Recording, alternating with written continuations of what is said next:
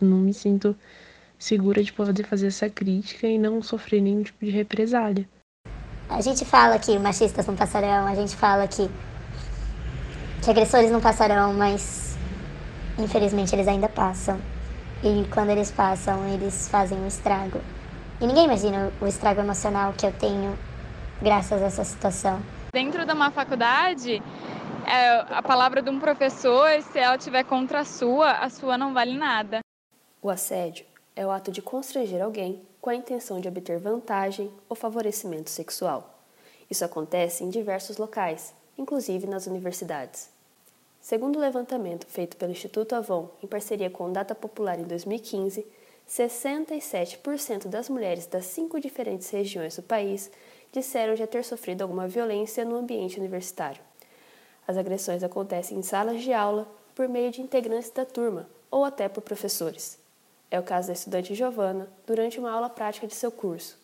Para a proteção da vítima, todos os nomes utilizados nesta matéria são fictícios.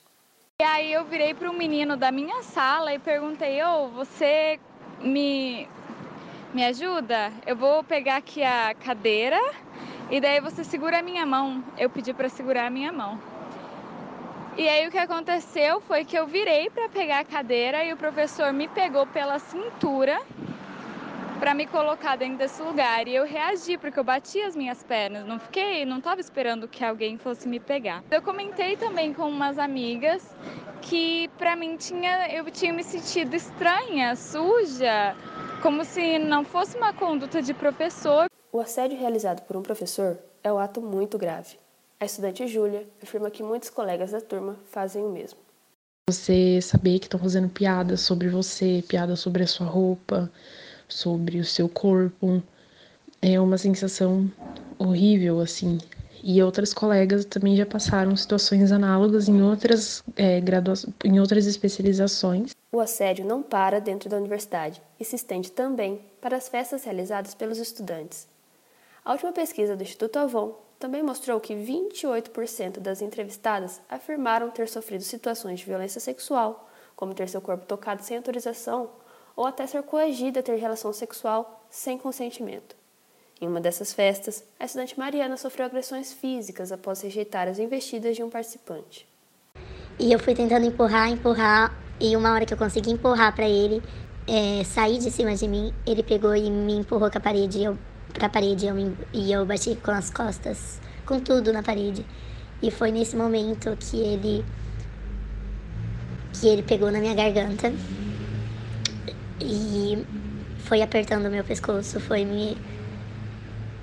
Foi me enforcando mesmo. No que eu saí de perto dele, ele pegou meu braço. E eu falei, me solta, é sério. Aí ele dizia várias vezes, aqui é direito El, aqui é direito El.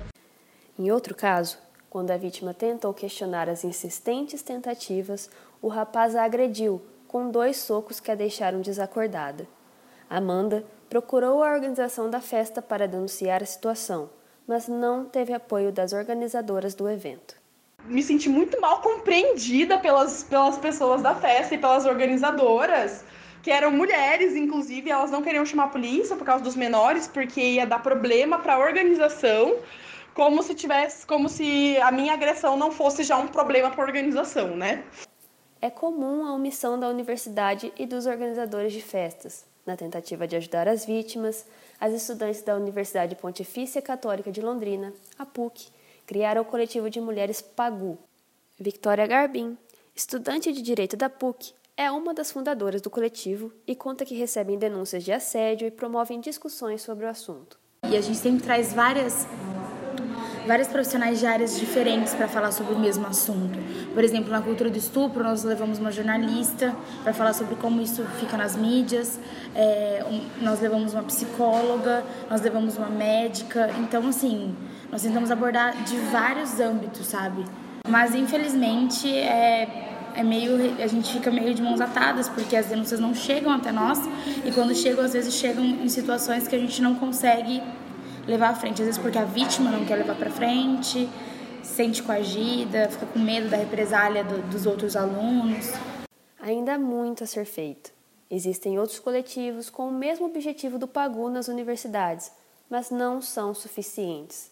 A universidade também precisa criar mecanismos mais específicos de apoio aos casos. É importante que as vítimas não tenham medo de denunciar. E para incentivar as denúncias, a sociedade deve se conscientizar de que depois do não, tudo é assédio. Reportagem produzida por Bruna Mello, Gabriele Chanté e Maria Caroline Monteiro para o El Sonora. Apresentação: Bruna Mello.